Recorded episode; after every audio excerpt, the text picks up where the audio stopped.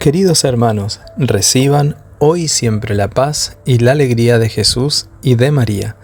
Lunes 5 de febrero. La liturgia hoy nos presenta el Evangelio según San Marcos, capítulo 6, versículos del 53 al 56. Después de atravesar el lago, llegaron a Genezaret y atracaron allí. Apenas desembarcaron, la gente reconoció enseguida a Jesús y comenzaron a recorrer toda la región para llevar en camilla a los enfermos hasta el lugar donde sabían que Él estaba. En todas partes donde entraba, pueblos, ciudades y poblados, ponían a los enfermos en las plazas y le rogaban que los dejara tocar tan solo los flecos de su manto, y los que lo tocaban quedaban curados. Palabra del Señor, gloria a ti, Señor Jesús. Algunas de las preguntas que el Evangelio de hoy nos invita a hacer son, ¿sé reconocer a Jesús viviendo en mí? ¿Sé identificar la presencia de Dios en mis hermanos? ¿Llego a percibir a Dios obrando en los acontecimientos cotidianos? El corazón del ser humano ha sido creado con un anhelo, que seamos buscadores, buscadores del amor infinito, de la belleza suprema, de la bondad ilimitada. En la medida que desarrollemos permanentemente la capacidad de buscar la presencia de Dios y de reconocerlo en lo bueno, en lo bello y en lo verdadero, también iremos encontrando el verdadero sentido de nuestra vida y nuestros anhelos más profundos de felicidad se verán colmados sobradamente. Hoy estamos recordando a Santa Águeda, y como Santa Inés, Santa Cecilia y Santa Lucía, ella decidió conservarse siempre pura y virgen por amor a Dios.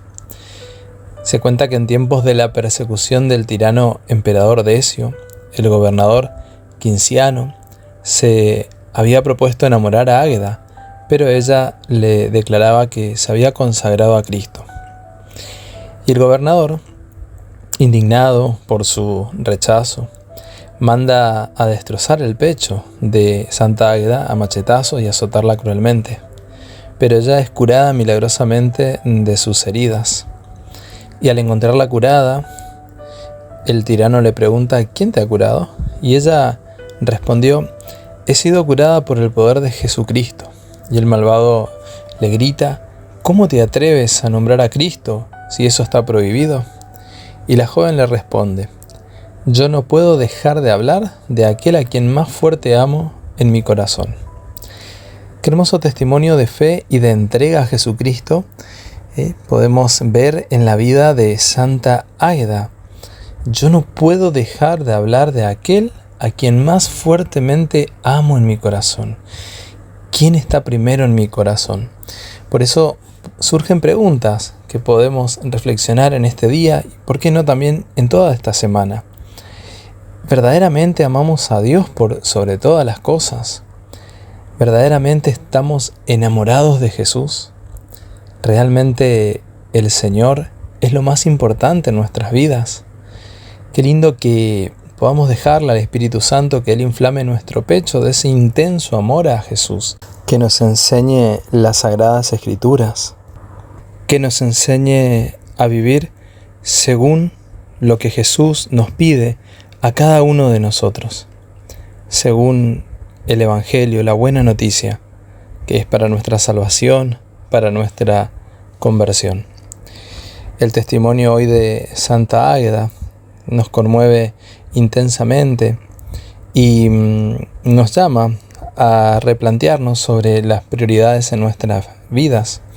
Ojalá que, que podamos poner en el centro a Jesús, de nuestras familias, de nuestro trabajo, de nuestra salud, en fin, que el Señor sea el verdadero Rey y Señor de nuestras vidas y que sobre todo también Él pueda reinar en lo más íntimo del corazón, que el amor más grande pueda expresarle eh, a Jesús, que pueda decirle Jesús te amo, Jesús no puedo callar este gran amor que siento por ti y que tú sientes por mí.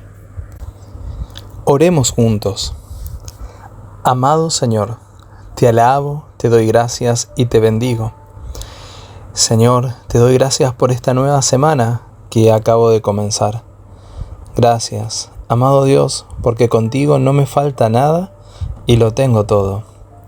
Tú eres el deleite de mi alma, tú eres el gozo de mi corazón.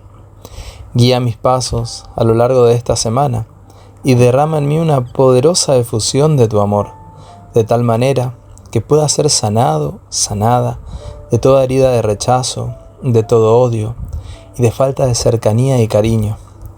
Solo tú puedes, con el rocío de tu amor y la suave presencia de tu espíritu, transformarme interiormente y liberarme de toda tensión, de toda dureza y de todo pensamiento negativo.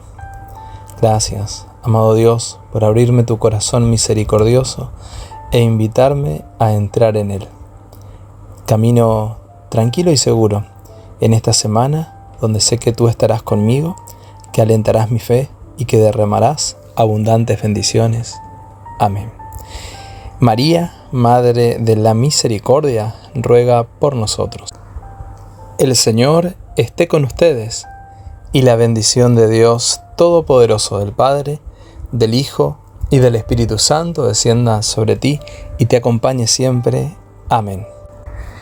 Queridos hermanos, que tengan un muy buen inicio de semana, que el Señor y la Virgen los acompañen. Recordarte que estamos en la semana de oración por los enfermos. Y el jueves tendremos la adoración al Santísimo a las 18 horas por nuestro canal de YouTube. Nuevo día, ¿sí? Y nuevo horario jueves a las 18 horas adoración al Santísimo. El sábado 10 tendremos la peregrinación y jornada de espiritualidad y sanación, cómo responder a las bendiciones de Dios. Esto será en el Centro de Espiritualidad María Reina de la Paz, antiguo Monasterio San Pablo de la Cruz, allí en Carmen de Areco, provincia de Buenos Aires. Recordarte que es la, la segunda eh, parte de lo que es eh, la primera semana de los ejercicios espirituales del principio y fundamento. Por lo tanto, qué, lindo que puedas participar con nosotros de esta jornada. También tendremos para aquellos que están en Capital Federal o aquellos que se animen también a viajar, eh, el domingo 11, jornada de sanación y liberación. Esto será en Plaza 1136, que es nuestra casa de oración María Reina de la Paz. El tema será cómo ser sanados y liberados de las ataduras que nos hacen daño. Eso va a ser una jornada de mucha sanación y liberación para que puedan participar también eh, en Capital Federal, en nuestra casa de oración. Sin más, eh, queridos hermanos, que tengan una muy, muy buena y bendecida semana. Y será hasta mañana si Dios quiere.